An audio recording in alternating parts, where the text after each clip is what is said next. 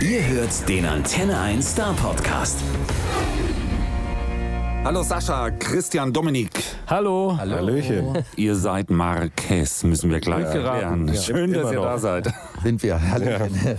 Zuallererst eine Frage, die wir traditionell immer am Anfang stellen. Beschreibt euch in drei Worten. Ob ihr das jetzt aufteilt, jeder ein Wort sagt oder wie auch immer, ist euer Problem. Jeder drei Worte oder, oder, Ihr, oder ihr könnt auch jeder drei Worte machen. Aber jeder ein Wort ist noch einfacher, ne? Wie ihr wollt. Auf jeden Fall nicht mehr. Gut, dann fange ich an. Blond. Leistungsstark. Äh, braunäugig. Okay, jetzt haben wir tiefe Einblicke in euer Seelenleben Ja, an der Stelle. das ist wahr. Mehr als jemals nö nötig war und auch möglich war. Eure letzten beiden Alben waren ja eher so Alben Lieblingssongs und Lieblingscoversongs. Und äh, jetzt, 2018 quasi, fahrt ihr einfach mal in die Karibik und erfindet euch neu oder, oder wie sollen wir das verstehen? Also, naja, neu erfinden ist natürlich immer so ein hochgegriffenes Wort, aber uns war es schon sehr wichtig, auch wieder wirklich eigene Songs zu präsentieren. Wir haben natürlich äh, über die Jahre nebenbei auch immer wieder an eigenen Songs geschrieben und äh, neu erfinden in dem Sinne, ja, wir haben noch Leute dazugeholt. Uns gibt es ja jetzt schon zwölf Jahre und da ist halt auch einfach mal wichtig, dass man äh, ja die Scheuklappen ein bisschen öffnet und so frischen Wind auch für sich selbst reinholt. Und das hat sehr gut geklappt. Also wir sind quasi über den Teich geflogen und haben au- au- aus dem Teich da drüben auch noch ein paar Leute aus der Versenkung geholt. Nein, also wir haben es einfach, ähm, wir haben einfach versucht, uns selbst auch ein bisschen zu überraschen, dass es jetzt nicht immer nach Schema F geht. Und wie seid ihr dann ausgerechnet auf Havanna gekommen? Also klar, in Havanna, da brodelt schon, ne? Da ist wirklich schon so, so, da ist ein gewisses Flair, was wir hier, glaube ich, in Europa wirklich gar nicht kennen. Da tickt die Uhr wirklich anders. Und es ist nicht untertrieben, dass man sagt, ähm, da herrscht so eine gewisse Musikalität wirklich auf den Straßen oder in den Gassen. Also man spürt es wirklich. Also da ich, bestes Beispiel, ich gehe morgens um 6 Uhr ausnahmsweise mal auf die Straße, weil ich ein paar Fotos machen wollte. Und wirklich um 6 Uhr morgens steht da schon ein Mann und tanzt. Da dachte ich auch, warum tanzt man um 6 Uhr morgens? Nicht, weil er irgendwie, weiß ich nicht, äh, vielleicht durchgefeiert noch. hat. Nein, deswegen, nein, das war kein noch. Ich glaube, das hat uns insgesamt gereizt, mal wirklich ein ganz anderes Flair zu bekommen. Dann haben wir Leute auch aus Deutschland kennengelernt, die meinten, geht mal nach Havanna. Die kamen teilweise auch aus Havanna und meinten, geht mal dahin. Da gibt's viele Musiker, da trifft ihr, trefft ihr Leute, ähm, die sehr musikalisch sind, die auch noch andere Sachen vielleicht euch dazu tragen können, die ihr vielleicht braucht oder die euch äh, kreativ machen zusätzlich. Und ja, das haben wir einfach gemacht. Also wir haben so viele Leute in Havanna kennengelernt, die am Ende nicht nur in unseren Videos mitspielen, sondern auch bei uns auf den Aufnahmen mitgemacht haben. Wir haben einen kubanischen Rapper, äh, den Rai Kuba. Also es gab genug Gründe zu sagen, komm, mal Havanna und nicht äh, Wanne Eickel. Das wäre jetzt eh die nächste Frage gewesen. Wie, wie spricht man ihn korrekt aus? Ray Kuba? Ray Kuba? Das ist international, du kannst auch Ray Kuba sagen, aber er selbst sagt Rai Kuba. Ray Kuba. Und der ist, glaube ich, wenn ich richtig gezählt habe, gleich dreimal auf einem neuen Album zu hören aktiv. Genau, ähm, eigentlich war es die erst zu die, äh, zuerst die Idee, dass ähm, Rai, weil er auch ein guter Schreiber ist, einfach die Songs oder gewisse Songs mit uns mitschreibt. Und das waren zum Beispiel die drei Songs, wo wir aber meinten, Rai, du rappst ja auch und du bist ja auch so ein, er ist ja auch ein Darsteller, ein, ist ein cooler Typ. Und dann hat er gesagt, oh, würde auch, würde auch gern mitsingen oder Ein Darsteller kann auch missverstanden werden. ähm, nee, ach so, das meinte ich so.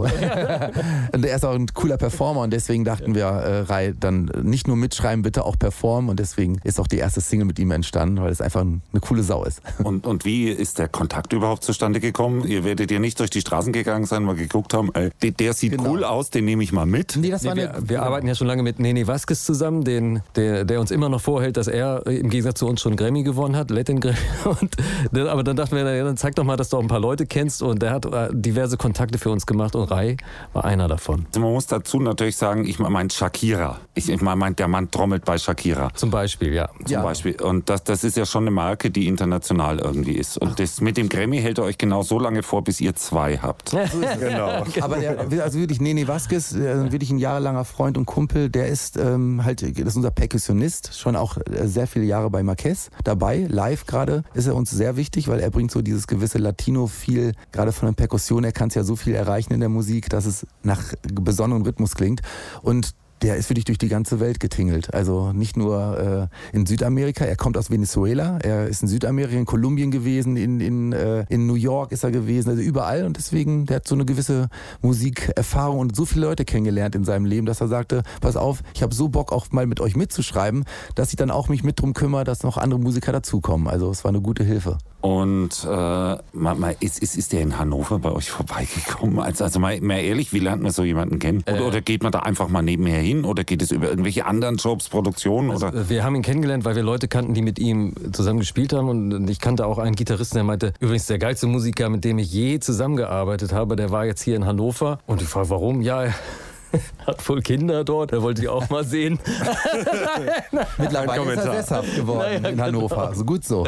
Und naja, und das ist einfach unglaublich und keiner kennt ihn hier. Und tatsächlich war es dann so, dass, dass er damals auch noch relativ neu war. Und wir haben den Kontakt gemacht und haben uns auf Anhieb gut verstanden. Und so kam es tatsächlich zu einer längeren Zusammenarbeit jetzt. Ihr habt dann erklärt, wir haben zwar noch kein Grammy, aber Gold- und Platin-Alben können wir schon auch ein bisschen was. Ja, Genau, also wir haben ihm einfach gesagt, du, äh, uns kennt man hier, äh, dich kennt man da und da kann auch was Gutes draus werden. Okay, ihr habt wieder ein großartiges spanisches Album am Start gebracht. Oh, Trotzdem ist keiner von euch irgendwie Spanier oder, oder, oder, oder auch nur Lateinamerikaner, ja? Also, also zumindest vom, vom, vom inneren Kern. Ist das jetzt eigentlich ein Vorteil oder, oder ist das eher ein Nachteil? Also Nachteil ist auf gar keinen Fall, weil Musik ist ja nun mal eine Sache, die man vom Gefühl her macht. Also ist ja eine, ne? also das ist, glaube ich, nicht vom Nachteil.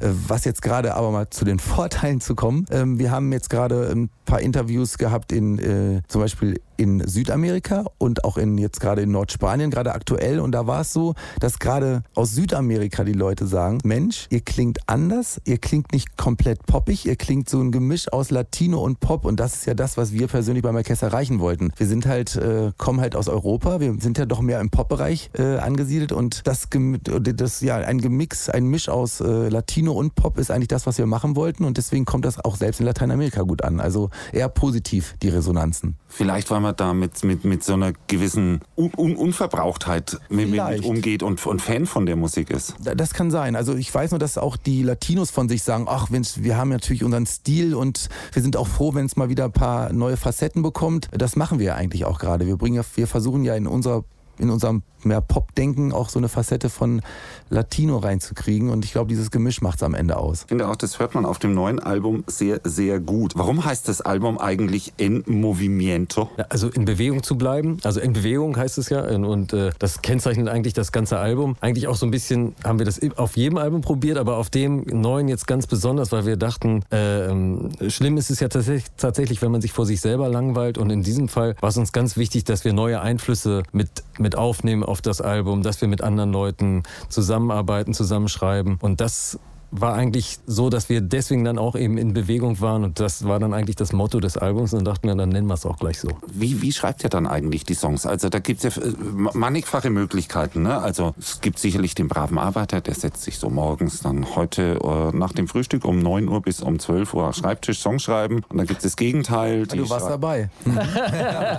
Also das machen wir eigentlich wirklich Glaube ich euch aufs Wort, aber ich- vielleicht habt ihr es ja auch unter der Dusche geschrieben, die Songs, ich habe keine Ahnung. äh, eigentlich wirklich total verschieden. Also äh, es gibt Songs, wo wir uns einfach zu dritt im Studio treffen und äh, von null anfangen, wo, wo vielleicht Dominik mit, mit einer Ak- Akkordidee kommt äh, und dann kommt so eins zum anderen. Manchmal hat einer von uns eine grundsätzliche Songidee, die er dann vorspielt. Äh, manchmal fangen wir auch direkt mit dem Text an. Wir haben ja, wie gesagt, auch schon mit, mit anderen Leuten jetzt zusammengearbeitet, wo auch hier und da ein paar Textideen kamen. Also es gibt tatsächlich kein einheitliches Rezept. Also jeder Song hat da so seine individuelle Entstehungsgeschichte. Und da hat auch die Dusche dann ihren Platz gefunden. Genau. Ich merke schon, ihr wollt es nicht verraten.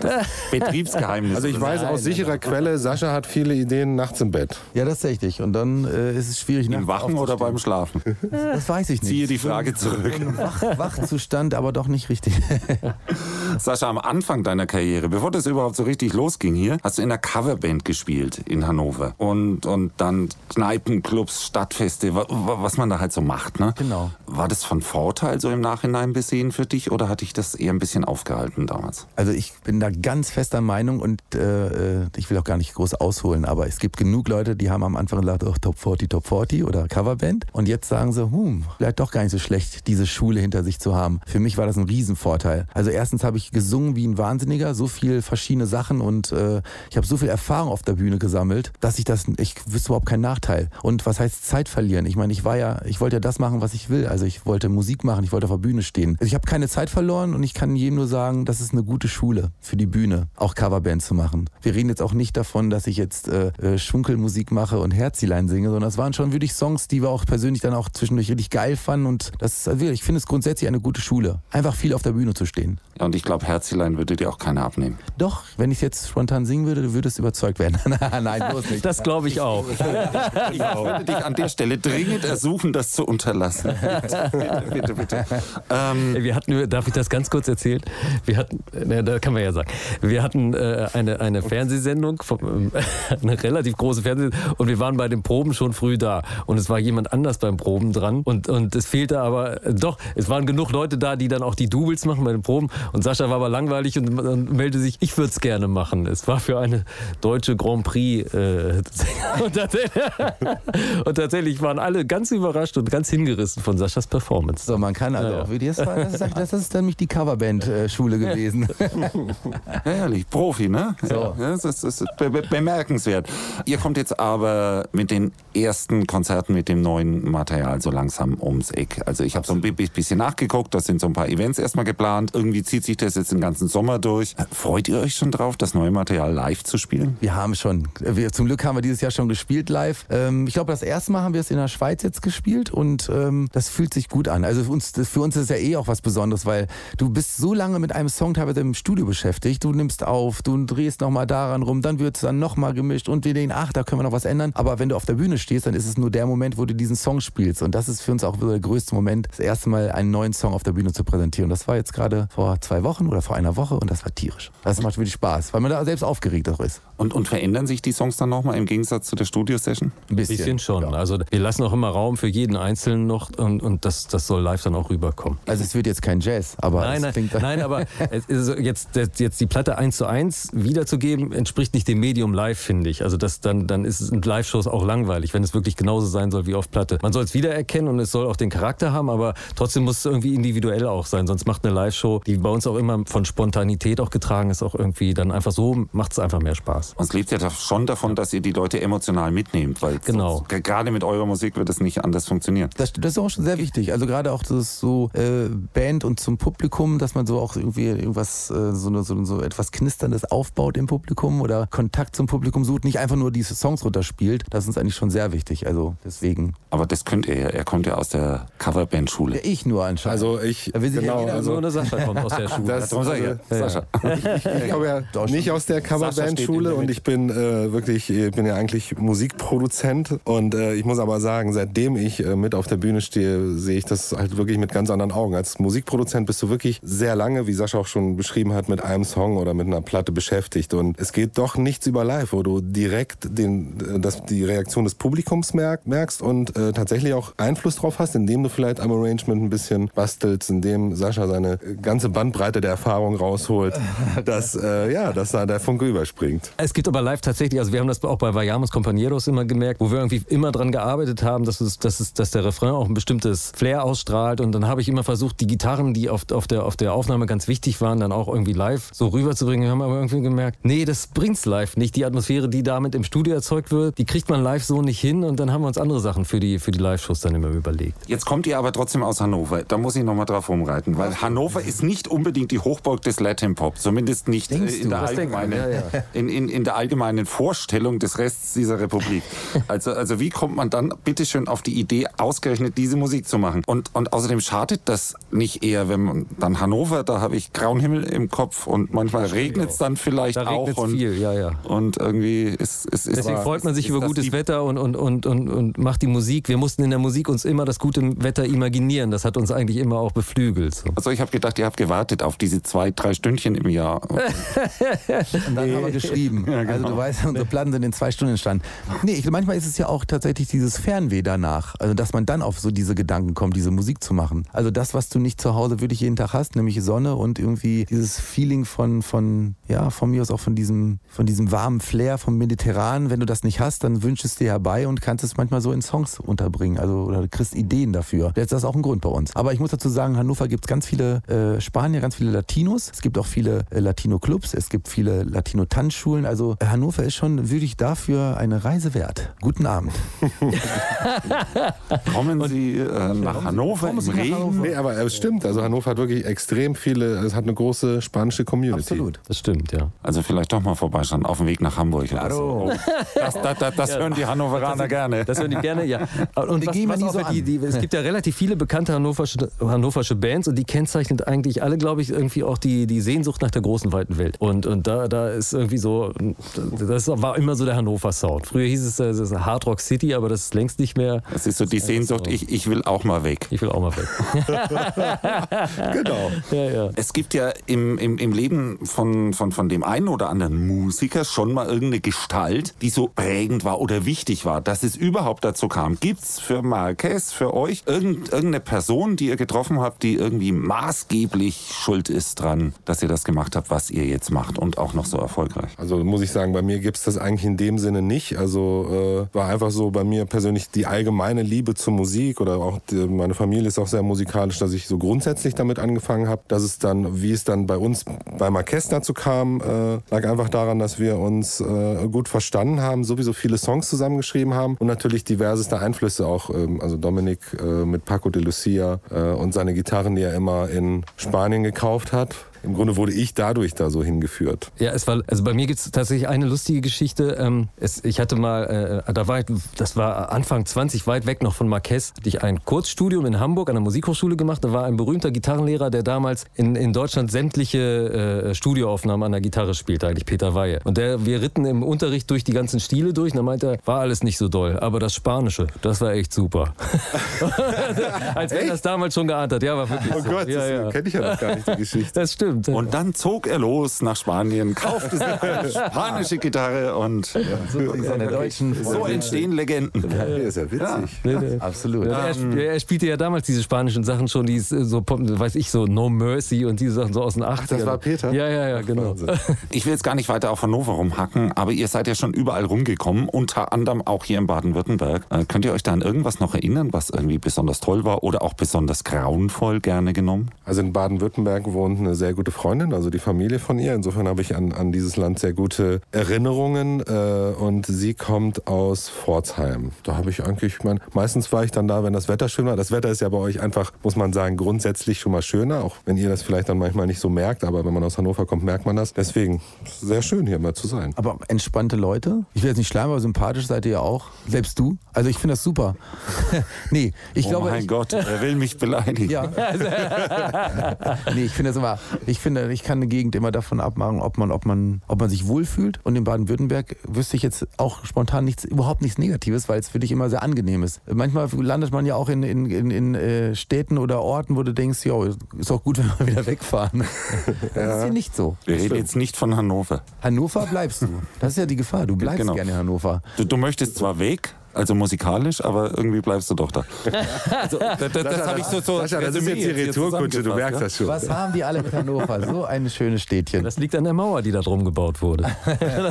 Also ganz ehrlich, ich war da noch nie und Echt? wahrscheinlich Komm werden, vorbei. werden irgendwelche. Menschen Du brauchst ein mit- Visum, mit, mit das weißt du. Hassmails ja, aber wenn es euch so gut hier gefällt, könnt ihr öfter hier live spielen. Na Ja, äh, das, ist eine, das ist eine sehr gute Idee. Weil da müssen wir es nicht immer nur in Hannover machen. Ne?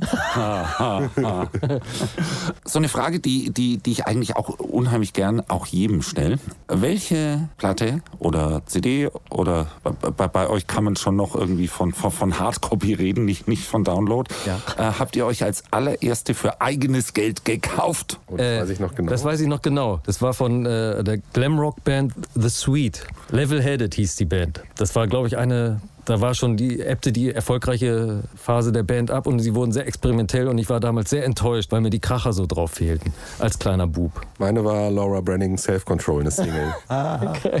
Und äh, da ich äh, Platten zwar auch gekauft habe, aber es fing bei mir mit einer Kassette an. Es war tatsächlich The Police und da war mein Lieblingssong Du, Du, Du und da, da, da. Wow. Und das habt ihr zusammengeworfen und beschlossen, wir machen was ganz Nee, anderes. und dann kam auch alles zusammengeschmissen, bedeutet auch Marquez. Also das war eigentlich einfach zu erklären. Also ich glaube grundsätzlich äh, haben wir dann doch sehr unterschiedliche Sachen gehört. Wir sollten das ausprobieren. Wir, wir, wir sollten mal, mal, mal die Songs übereinander legen. Sag mal, ähm, habt ihr äh, irgendwie Glücksbringer oder Ritual vor dem Auftritt oder irgend sowas so aus dem Nähkästchen? Man, man macht irgendwelche komischen Sachen, wie manchmal Musiker, bevor sie auf die Bühne gehen, so tuscheln miteinander und dann dreckig lachen über die Roadies oder. Also wir hatten erstaunlicherweise immer so gar nichts eigentlich, ne? Aber jetzt und, mittlerweile- und mittlerweile wird zumindest mal so herzerfrischend abgeklatscht, so.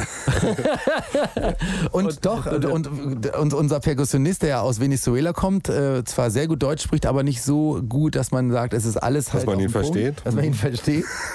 Sorry, Nene, aber ist ja auch äh, dein Charme, den du dabei äh, hast. Ich glaube, er sagte immer nicht, Leute, machen wir eine gute Party, sondern er sagte einfach nur, Good Party. Cool Und Party. seitdem- Cool cool, Party. cool, Cool. Party. Cool Party. Und deswegen schlagen wir uns immer jetzt ab und sagen, Cool, Party. das machen wir dann kurz vor der Bühne. Cool Party. Okay, das ist eine Ansage. äh, habt ihr eigentlich äh, noch musikalische Vorbilder? Äh, vor, so richtig Vorbilder hatten wir, glaube ich, nie wirklich. Ne? Wir hatten, es gibt Leute, die einen beeinflusst haben, sage ich mal, aber dass man so Vorbildern so, glaube ich, so nieder. Ja, aber man kniet ja nicht nieder in dem Sinne. So, dann ist es auch irgendwie immer fies, ne? Auch für einen selber. Ne? Dann wird man ja seines Lebens nicht froh. Ne? Aber ich bin geprägt durch, also nicht, dass ich das in keinster Weise auf der Bühne oder irgendwas nachmachen würde, obwohl ein paar Sachen kann ich auch davon umsetzen. Aber ähm, ich, ich bin von Elvis Presley tatsächlich, von meiner Mutter, die ist so ein Elvis Presley-Fan, immer noch. Die rastet immer noch aus, wenn sie den sieht. Das finde ich großartig. Und das habe ich früher so viel gehört, dass ich da auch so dachte, okay, ich meine, anscheinend hat er irgendwas, was auch die Frauen ganz toll finden. Und du ahnst nicht, wie Saschas Haare unter der Mütze aussehen.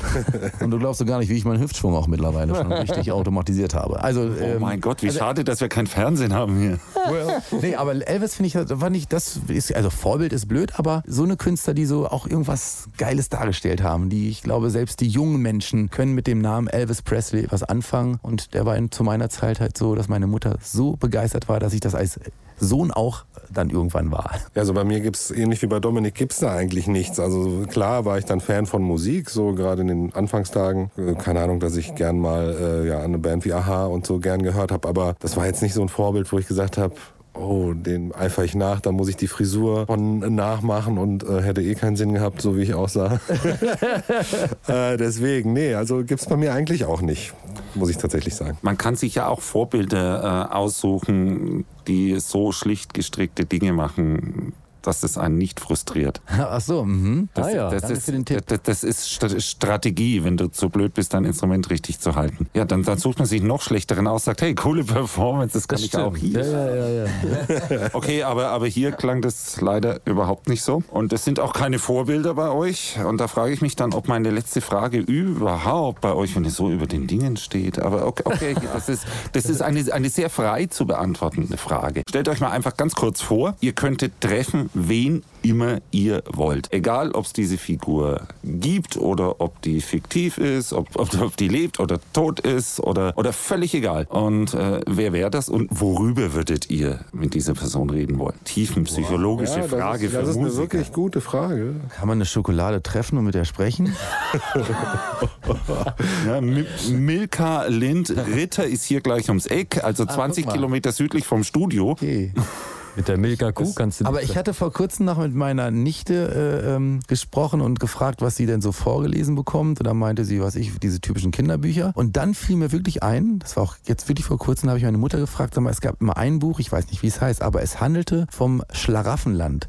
Ich weiß nicht, ob jeder überhaupt dieses Wort noch kennt. Natürlich Und kenn ich, das ist tatsächlich immer noch ein Wunsch im Kopf. Ein Schlaraffenland ist ja ein Land, wo man hingeht und sich Sachen wünscht. Und in dem Moment sind sie auch quasi da oder es wachsen halt Sachen von den Bäumen, die sonst nicht wachsen. Das ist tatsächlich eine Sache, wenn es die geben würde, dann würde ich freiwillig aus Hannover wegziehen.